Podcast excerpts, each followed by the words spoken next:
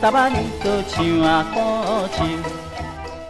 right, welcome to 百灵果读书会晨晨播密码 Chapter Five, Chapter Five starting from uh, page one hundred eighty-seven to page two hundred thirty-nine. 是第第五五章呢，章是第一百八十七页到两百三十九页。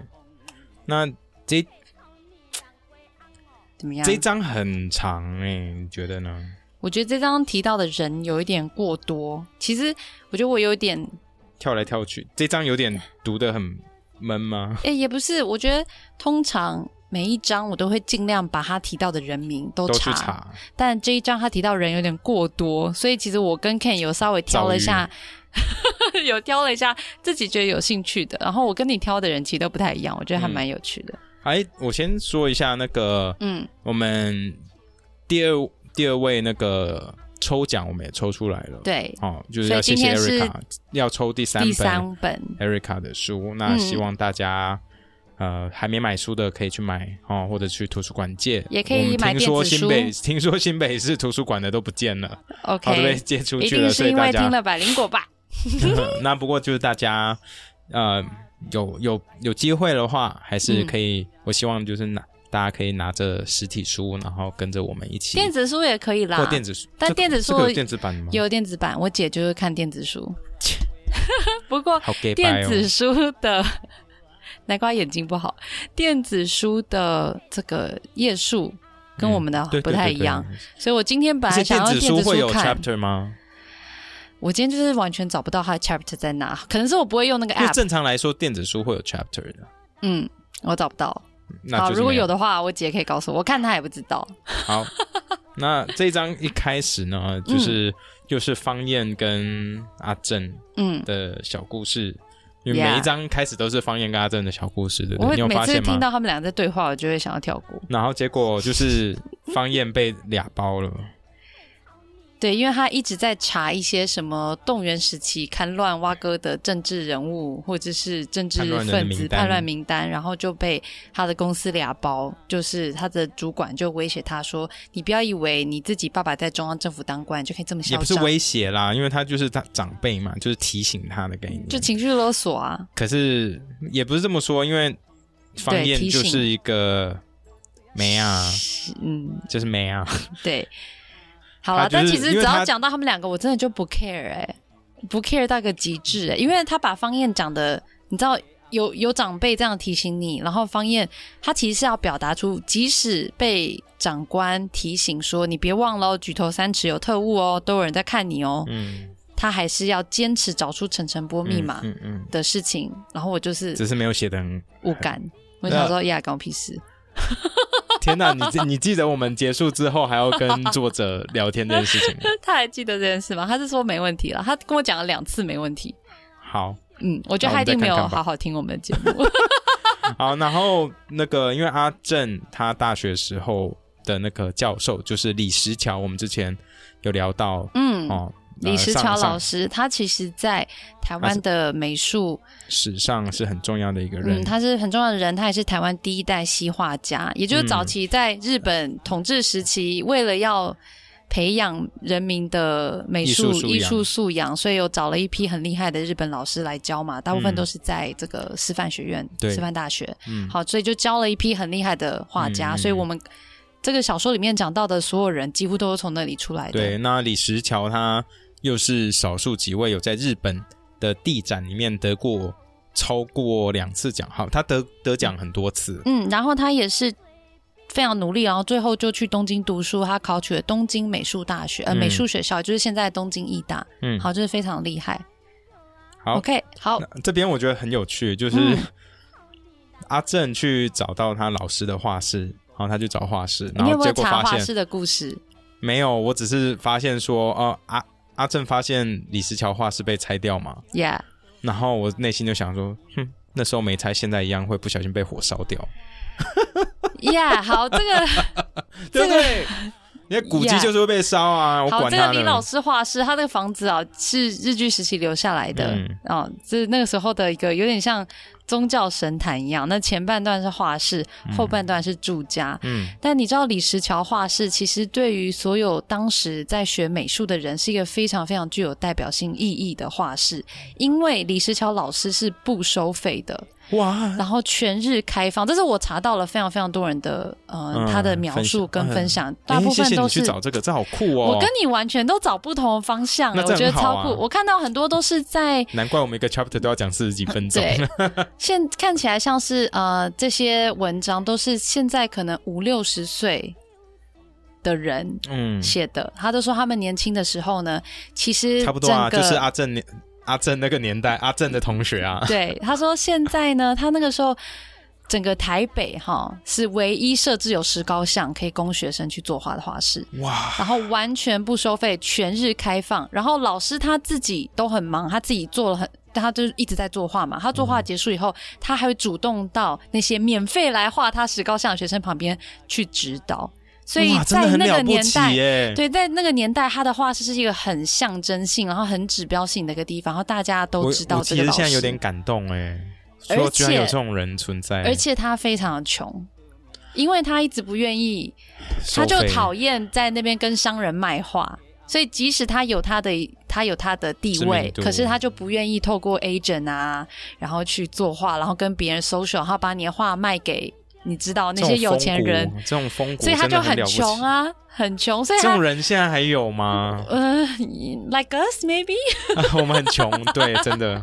好，所以这个阿正他有讲到说，当初小时候去李，他当学生时期去李石桥老师画室作画，地上都是白馒头屑屑，就是我看到很多其他文章也有这样讲，嗯，因为因为炭笔要白白馒头当橡皮擦最便宜，嗯然后最好用，嗯，嗯所以这嗯是真的没有错。这样，嗯好。那所以这些阿正跟方燕去找李老师，去跟他问说陈澄波先生跟老师之间的交情、过往的一些小故事。Yep 那他们一开始聊就聊到我们上次结尾的地方聊到的赤岛社，那时候你还说赤岛社是不是跟共产主义有点关系？我说呃不知道啊，我只知道有赤军，然后是跟共产是日本的恐怖组组织嘛。好，没错，其实就是结果其实是因为嗯赤就是红色，就是马克思主义共产的象征。Yep，你知道为什么是象征吗？他有讲到吗？他说，因为列宁当初领导那个十月革命的时候，他的红军就是打倒俄国军队嗯，的一个象征，所以后来红色就代表是共产党苏维埃政权了，所以后来的共产党是红色。对，全世界的共产主义基本上都有红色在里面。Yep，好，然后他也有讲到，欸其实国父的。你知道孙中山的“青天白日满地红那个红也是共”产，也是共产的意思，因为他也相信你要透过就是财富的一定程度的分配，才可以让人民都都享有某种福祉。嗯难怪有，三七五减租这种奇怪的东西出现。嗯哼，好，Anyway，那他们就聊到说说，其实我说真的，嗯，阿正跟方燕这两个人就是背吧。对对，你看在一百九十四页的时候，，Yeah，他们就跟老师聊聊天的时候，就讲到了说，红色思想在日本时代是禁忌，在光复后更是禁忌。今天，今天又去特别找老师聊这些话，他不怕老师被特务干掉吗？哦，他们这样讲吗？没有啊，你看一百九十四页的第二句，他说这都是禁忌，因为老师跟他认识比较好，才敢讲一些直。接这样可。是方燕还在那边越问越多，然后后来我我发现方燕讲话，那李石桥假装没听到，继续继续讲下去。就是李石桥在讲台语的时候，方燕说：“啊，我听不懂。”然后他说：“I don't care，我继续讲下去。”我觉得，我没有让你听得懂我。觉得哦，北吧，你就嗯去的时候算了，就是嗯，哎，这两个人不重要，重要的是陈晨波的故事。对。然后后来，其实你记得吗？在最一开始的时候，嗯他们有讲到陈晨波的发型很特别，大家在那个人群中一眼就可以认出来呀他的头发发型。那原来才知道说这个他的发型就是叫发 u b a k 叫哦 all back，all back 发型，这不是油头吗不是不是，他说这是马克思的发型？OK，哦，所以所以你有去看马克思长什么样子吗？没有我我看了一下，然后他只有胡子嘛，对不对？对他就是大胡子，我想说这哪 all back？后来我查到一些他比较年轻的发型，他就是把头发全部往后梳，我想嗯这不就油头吗？就是长长的，然后往后梳的一个状态。所以李世桥有讲到，所以那时候陈晨波是留这个发型。那有人问陈晨波，哎，怎么会有这个发型？他对说啊，就是模仿欧洲的艺术家。他说其实不是，嗯，其实所谓这个发型，就是你想要宣扬你自己的革命红色理念，呃革命理念，再加嗯就是共产的理念，嗯然后嗯算是他们那个时代小小的密码。嗯，那这边他们就开始来在聊说，嗯，地展就是这些台这些画展啊，嗯对台湾人的影响。那他们就说，其实那时候台湾人跟日本人虽然说是殖民，可是台湾人还是想要表现，就是有一种竞争较劲应该的感觉不是吧？我觉得他想要讲的是为什么会一直强调谁入选地展，然后多威多威。我之前有讲过，有点像甲子园。对对对，所以我就其实就是、嗯对，其实就是因为台湾人你一直被认为是二等公民，然后嗯也会被日本当局认为说你们就是一群叫什么，就像冲绳人一样，就是边、边边陲化外地区的子民嗯哈。化外之民，化外之民怎么会懂艺术？所以地展是唯一开放可以让台湾人，你可以跟日本人平起平坐的去竞争的地方，嗯，所以大家都会特别重视。嗯嗯嗯，好，那这边我们继续往下看。嗯那这边呢，他们就聊到说，其实以前台湾的文人都是在一个餐厅叫做山水亭那边，Yep，开会讨论，然后交换意见。他说像是巴黎的那些咖啡沙龙一样。我去查了一下山水亭，这已经早就不见了哈。不过我看到那个老板王景泉，其实他晚年怎么样？因为后来台湾在在二次世界大战之后经济萧条嘛，嗯然后所以山水亭就没有像日据时代的时一时候那么的繁荣，繁荣，所以后来山水亭就关门了。然后王景泉先生呢，他只好去那个荣兴花园照顾花草，然后在那边当园丁。哦，真的、哦，，对，哈我，差差怎么差这么多？本来是一个很著名的餐厅老板，然后后大家都文人全部都会来你这里吃饭，然后讨论当今哦时事这样子。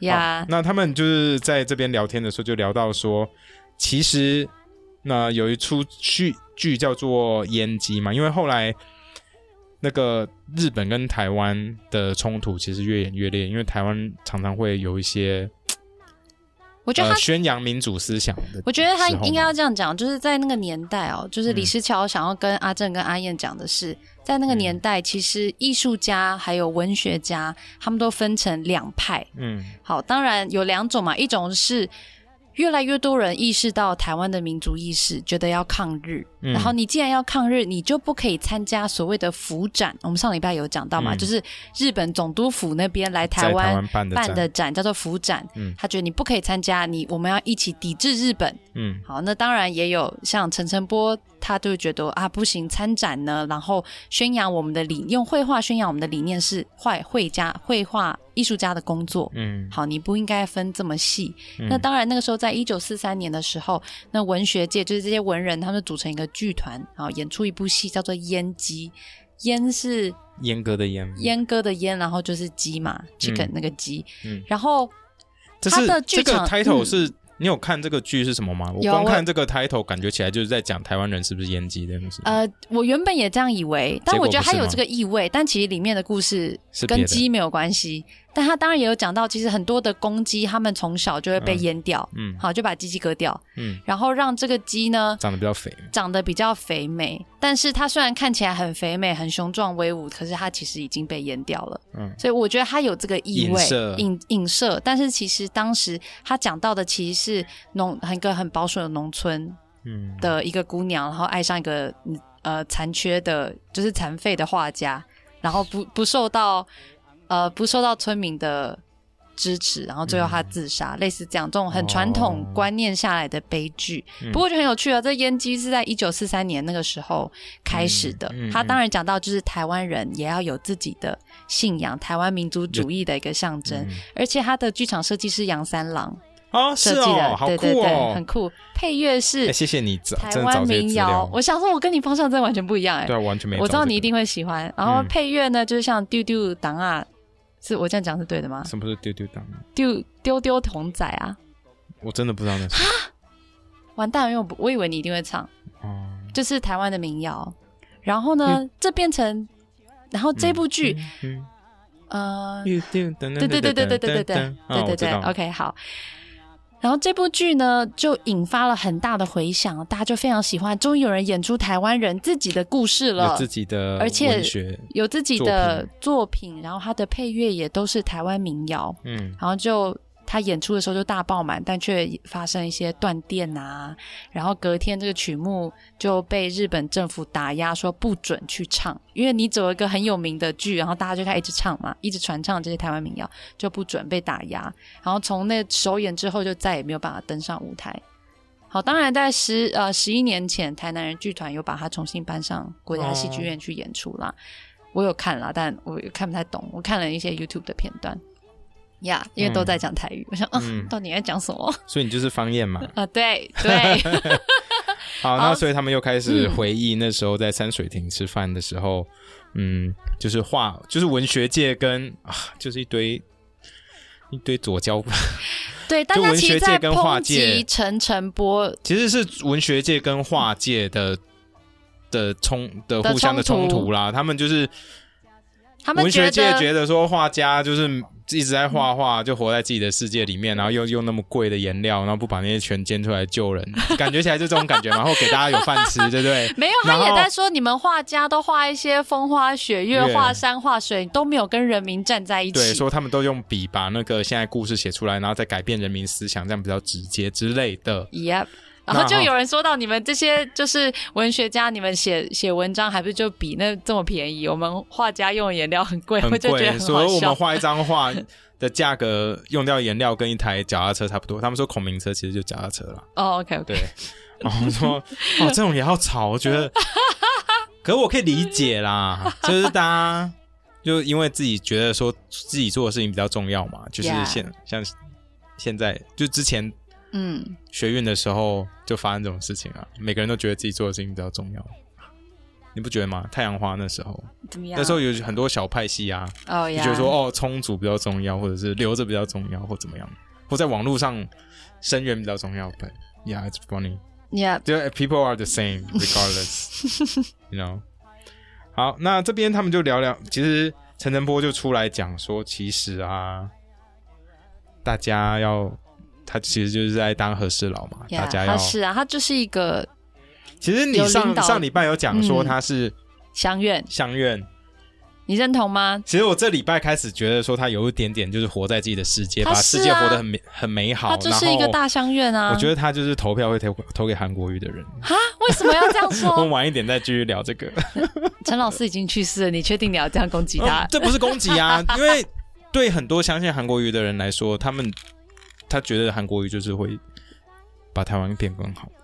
Like what？No, seriously. Like 担任一个总机呃因为因为这。边我自己自己啦，因为我相信这个作者在写的时候一定有加油添醋很多东西进去。当然，当然，他不一定是陈小说。晨波本人的个性是这样，只是说根据这个作者描述出来陈晨波的时候，嗯然后到这个章节，我不要说之后发生什么事，因为我还没看完。OK，好，到这个章节，目前给我的感觉是，他可能会投给韩国瑜。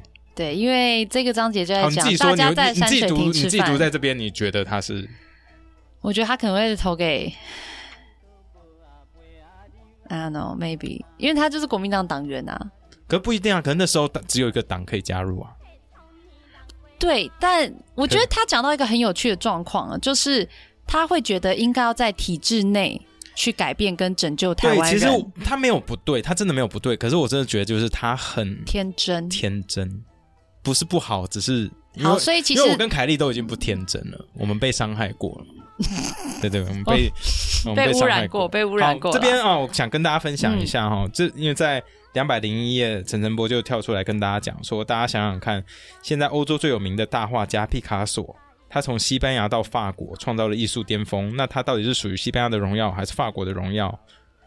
然后，可是他说，对艺术家来源，毕卡索是人类共同的荣耀，这很像我们那个朋友讲的，就说你说听位吗？就是嗨，听人位。就是人都是地球人的感觉。不，我要讲他认为陈晨波在这一段，他认为艺术价值超越民族精神。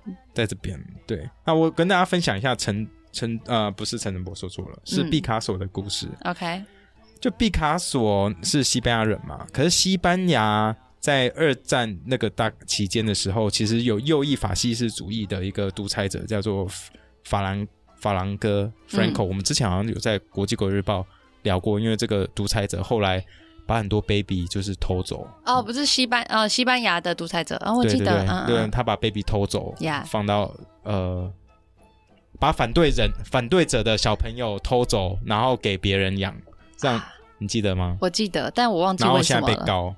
But anyway，就是这个很糟糕的佛朗哥将军，嗯然后他推翻了那时候西班牙左翼组成的西班牙共和政府哈，呀，然后那时候 Franco 这个独裁者还跟希特勒合作，呀结盟。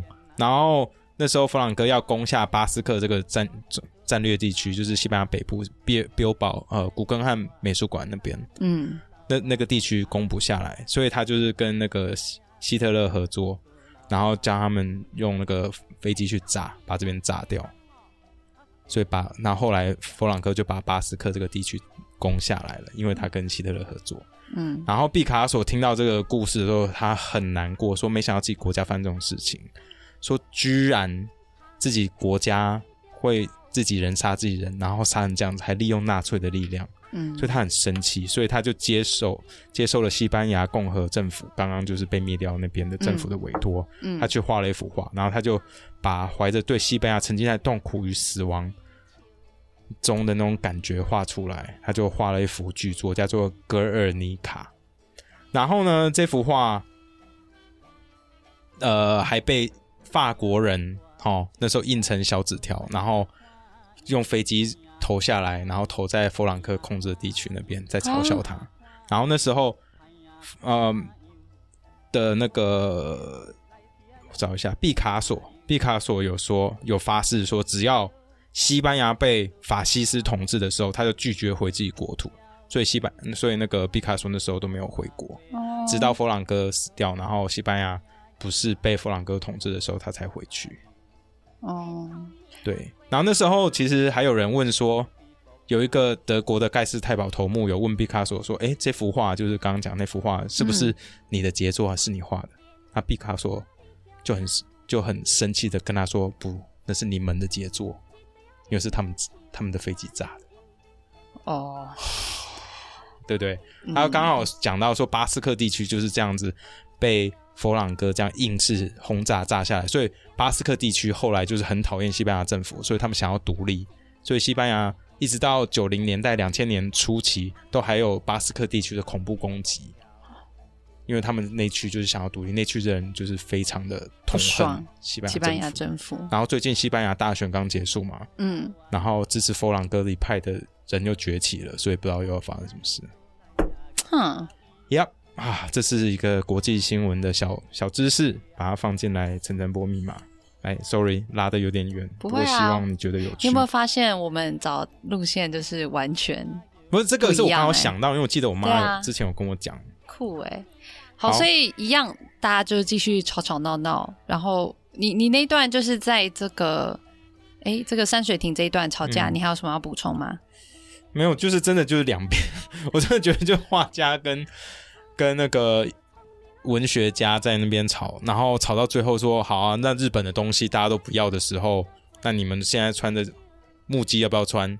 那你们用文学在写的时候，你们写日文，你们还不要用日文写下去？对，你们小时候都用日文写的好来啊，那越越来越左啊，什么都不要，我就觉得啊，赢才是最重要，就是没完没了，真是太好笑对，因为有理想就会这样子，因为嗯大家内心道德有一把尺，他们的那把尺太左了，每个人都想左交都没有办法，每个人都想的不太一样啦，所以我觉得那个时候就开始大家不断的分裂，然后到光复的时候更为的严重，也就是有一派人当然会觉得哇，中华民国政府来了，我们终于可以不用再臣服于日本的政府嗯统治下，不用不不沦于二等公民。那当然，中华民国政府来台以后发生很多事情，照理说大家应该都比较了解吧？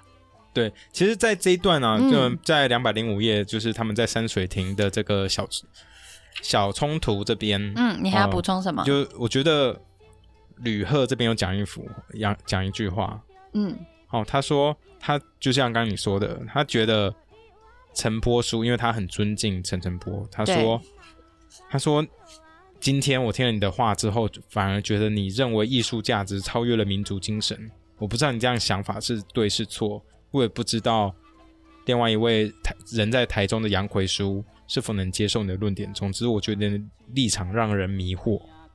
我觉得就像你你说的一样，就大家 就是他觉得，我觉得他他也是一样，觉得陈晨波是不是太天真了？我自己的解读是这样。吕赫嘛，他嗯很年轻，而且他是对演技的主角。对，嗯，那好，我觉得陈晨波他作者想要表达的，其实就是在这一段时间里面，陈晨波的迷惘，嗯对？就后来呢，有人跟他说，其实你想要改变，你想要为台湾人民好，你除了作画之外，你还有一个很重要的事情可以做，就是从政。嗯嗯，所以陈晨波其实也接受这件事情，他决定，好，那我要在体制内帮助人民，因为我不想要再被大家指责我没有跟人民站在一起。我觉得我有啊，嗯，为什么大家都要这样批评我的绘画？然后还有人讲到说，啊，你在战乱的时候画了一幅什么你的祖母的画像，大家就觉得，干这时候应该就是要画人民的苦难呐、怎么还在那边画你祖母的画像肖像？然后他就会觉得，可是我就只是很单纯的想要让我的祖母，希望他可以欣赏我的画，这个这个情感有什么不对其实我觉得对？陈晨波，说实话，他就是一般人就是很很就是普罗大众。说真的，他他的画作就是要给普罗大众看。他的想法至少在目前我看到，感觉是说，就是吃得饱，跟家人在一起和乐开心，好，然后把大家的现状画下来，记录下来，这就是我我艺术家该做的事情，是不是这样子？可是他那时候又想要做赤岛社，你不觉得他很矛盾吗？我觉得他很矛盾啊，他又他又觉得自己是普罗艺术，他又认同普罗艺术的一份子，他又会去港口化那些工人。就普通对，啊，应该这样讲啦我觉得每每一个他每一个做法都有他自己的理念，那他嗯觉得每一件事情都很重要。这其实就是他的价值观嘛。对啊，这就是他的价值观。我觉得没有一定要偏激的，我非劳动阶级的话不画嗯，才是一切的价值嘛，对不对？这是就犯了多骄傲的毛病。对，这就是这边我我才会觉得说，因为他就是有可能说出发大财这种话的感觉，你说让大家一起发大财，就是大家就是人，其实就是人民有饭吃，大家平和平嗯，安全过快乐的生活。这不是很就是原始的对对对对共产党的我其实理念啊？可是就是我感觉到的理念就是这样。那你有要讲这个历史铁城吗？因为你有准备他的东西。对，可是我们还没讲到那边的样子。我我不知道你现没有啊。其实因为他这里跳来跳去啊，你要讲的逻辑不是应该就是在山水亭里面的辩论对，山水亭的时候没有没有讲，没有那个人的名字没有跳出来。可是他也是在里面的一份子啊。哦，好吧，对对那我聊一下那个历史铁城这位日本人好了。嗯，历史铁城，我们上礼拜有提到他的名字，他就是在台阳画会嗯哦，台阳呃画家协会出草创八人之内的唯一一个日本人。日本人，好、那他其实是一位弯生，那前几年有一个《弯生回家》这本书，后来被爆是假的嘛？可是嗯实际上真的有许多弯生的日本人，就是那时候统治台湾的时候，在台湾出生的日本人。其实他那些蛮多弯生的人都很还是很爱台湾这片土地哈、嗯就像历史铁城他一样，他虽然在台北长大，可是小学的时候全家又搬回日本，可是他还是很喜欢台湾，所以他在后来在在学画的时候，他常常来台湾旅游写生。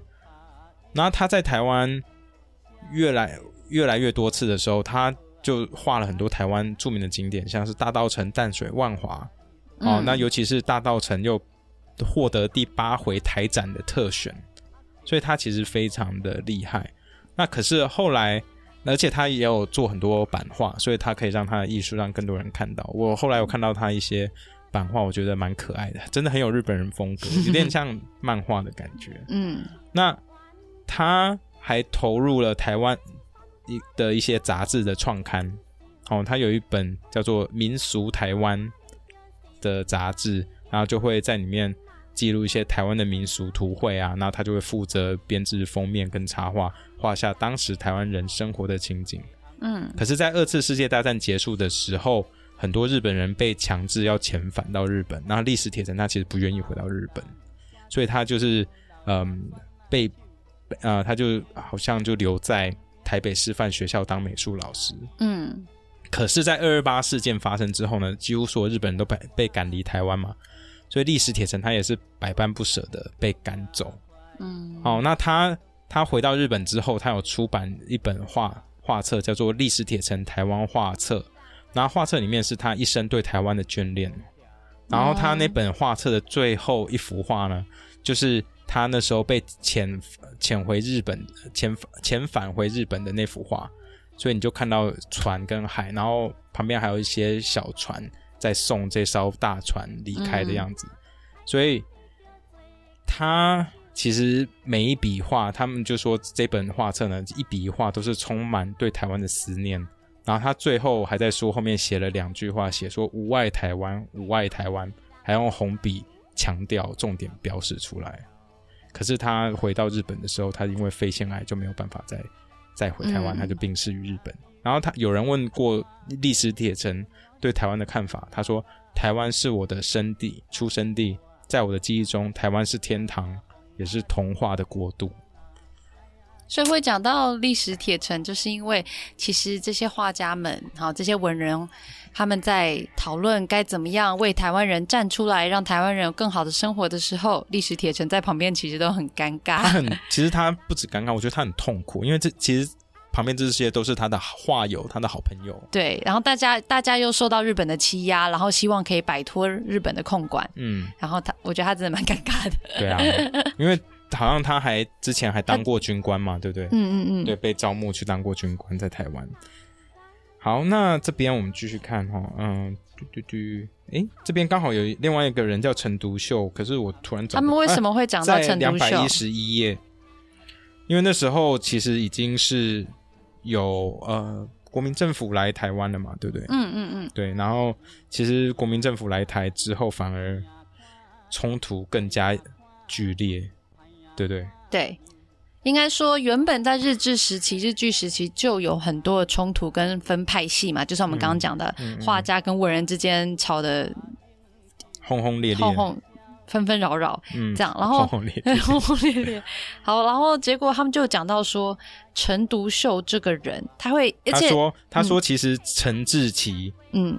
其实就是台湾的陈独秀，然后陈志奇就是之前大家说是他的好朋友。他最好的朋友，但是很早很早就死掉了，然后一直带领着台湾人去反抗日本的压迫，这样的一个年轻人。嗯然后我去查了一下，陈独秀这个人到底是谁，看了以后才知道他这么的，厉害吗？也不是他的故事很曲折离奇，很曲。折离奇。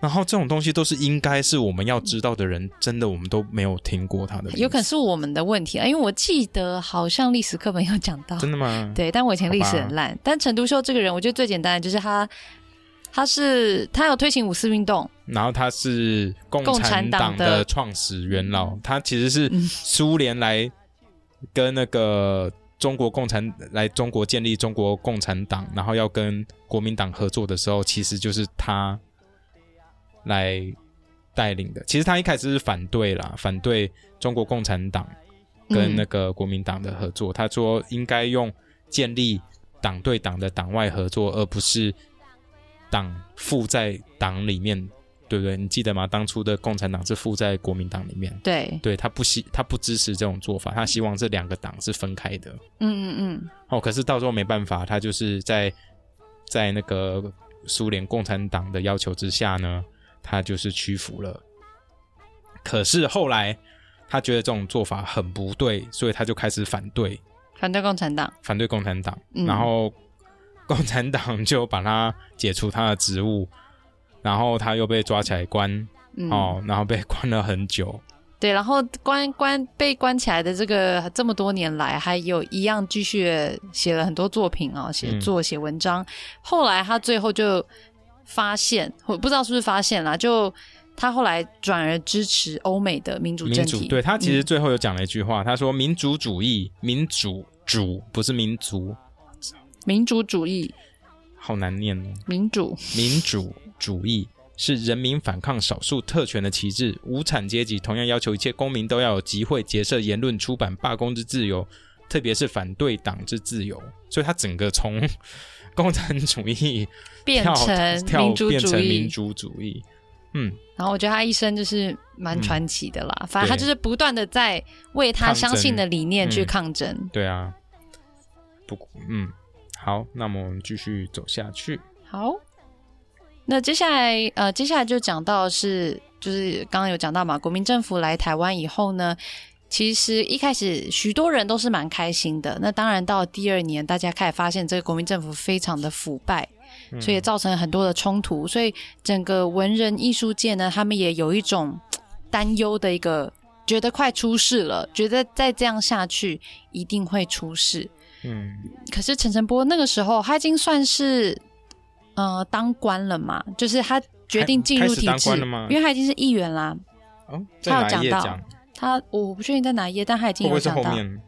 在这个国民政府来台后来的隔年，他就办了一个很大的活动。嗯，好，这个活动呢，就是邀请所有艺术界、艺文界很重要的人都希望可以参加，然后也是国民政府拨迁来台后最大的一个论坛会。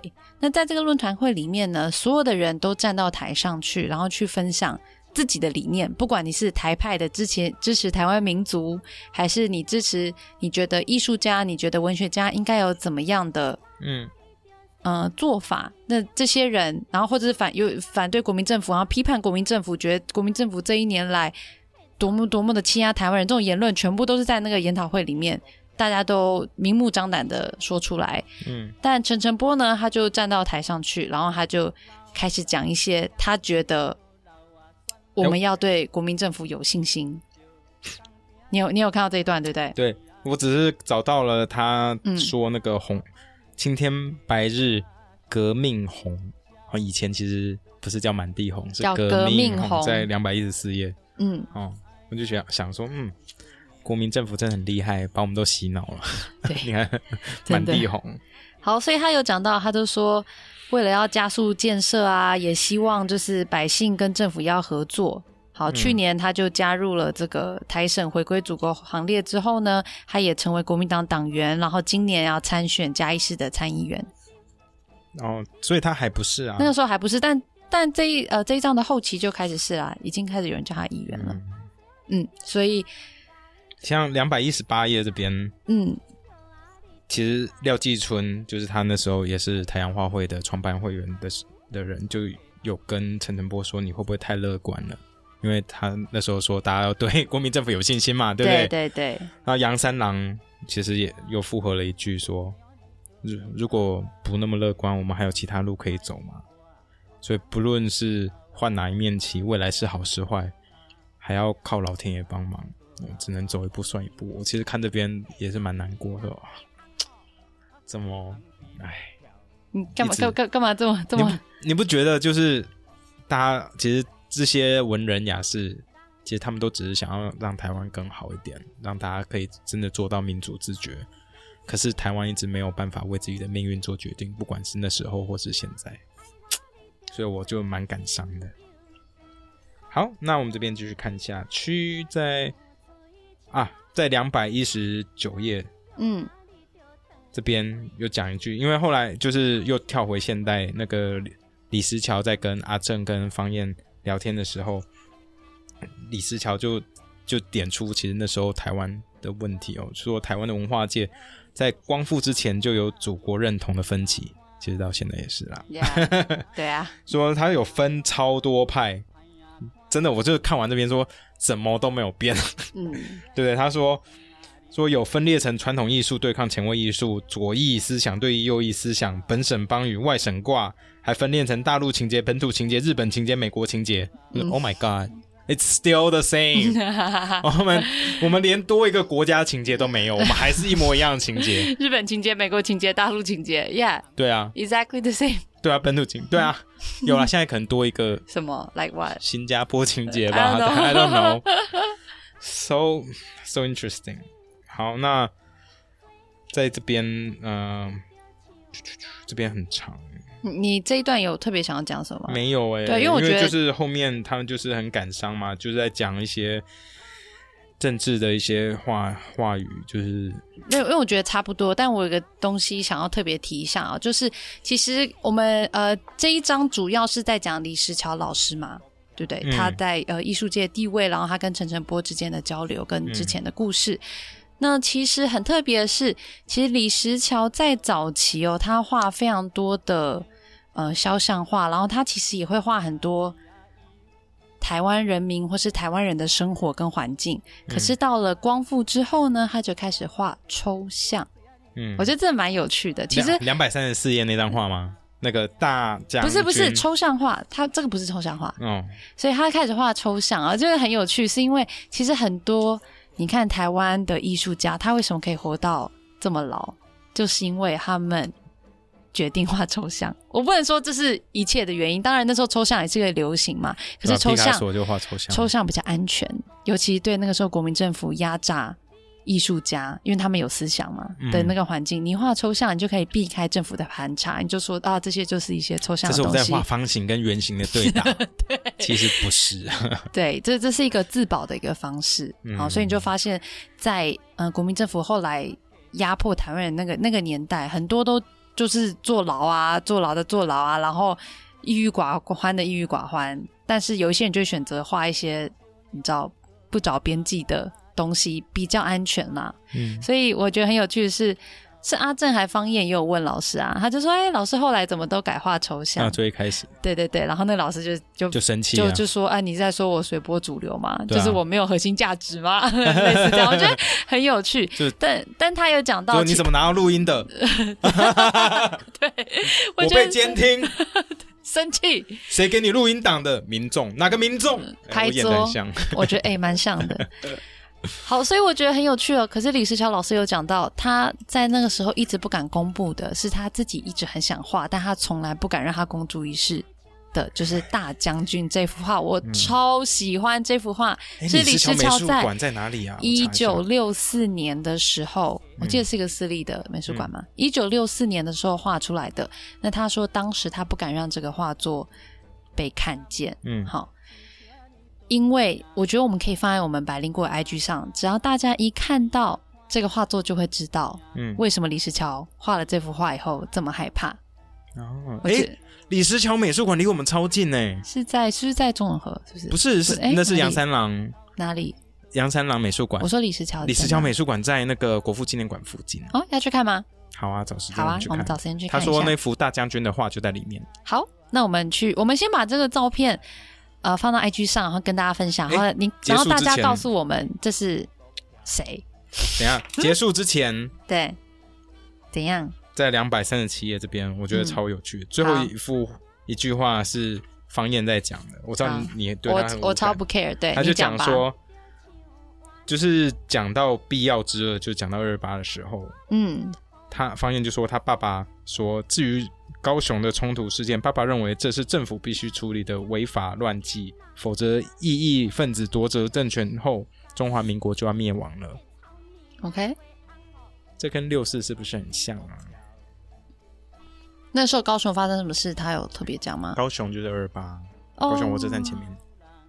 所以在讲二二八那一件事情，那个起不是，我只是看到这个新闻的时候就想到说，嗯中国啊、我们刚刚在另外一段有讲到，哦，就是我们在录新闻的时候有聊到，就是中国的国防部长，好、有在呃六月一号的时候，在一个国际性的会议亚洲安全会论坛的时候呢，有提到说六四事件是政治动乱，所以中国中共中央采取阻止这场动乱是正确的决策，我觉得这句话好可怕哦。